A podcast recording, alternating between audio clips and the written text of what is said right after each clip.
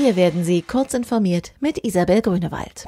Europol macht Mixingdienst Bestmixer.io dicht. Europol sowie Behörden aus den Niederlanden und Luxemburg haben in einer gemeinsamen Aktion den Mixingdienst BestMixer.io vom Netz genommen.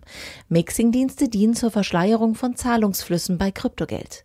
BestMixer.io sei unter den drei größten Mixing-Services gewesen und habe binnen eines Jahres Kryptogeld im Wert von mindestens 200 Millionen US-Dollar durchgeleitet. Laut Europol stammte ein erheblicher Teil der durchgeflossenen Gelder aus krimineller Aktivität. Verbraucherschützer stellen Teslas Autopilot in Frage. Elektroautohersteller Tesla kommt in einem Test der US-Verbraucherschutzorganisation Consumer Reports mit seiner Fahrassistenzsoftware Autopilot gar nicht gut weg.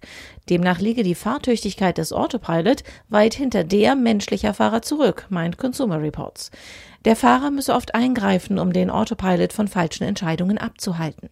Tesla weist stets darauf hin, dass die Software kein echtes Selbststeuerungssystem ist, sondern lediglich ein Fahrassistenzsystem. Foto aus 45 Kilometern Entfernung. Forschern der chinesischen Universität für Wissenschaft und Technologie in Shanghai sind Aufnahmen von Stadtmotiven aus 45 Kilometern Entfernung gelungen. Die bisherige Aufnahmegrenze betrug 10 Kilometer, schreibt Technology Review. Durch eine Kombination von Einzelphotondetektoren und einem Algorithmus für rechnergestützte Bildgebung fügten die Forscher weit gestreute Datenpunkte zu hoch aufgelösten Bildern zusammen.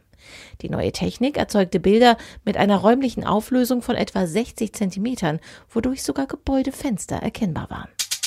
Arduino überarbeitet seinen Nano. Auch wenn der Arduino aus Italien kommt, zur Maker Fair in der kalifornischen Bay Area gibt es traditionsgemäß neue Boards.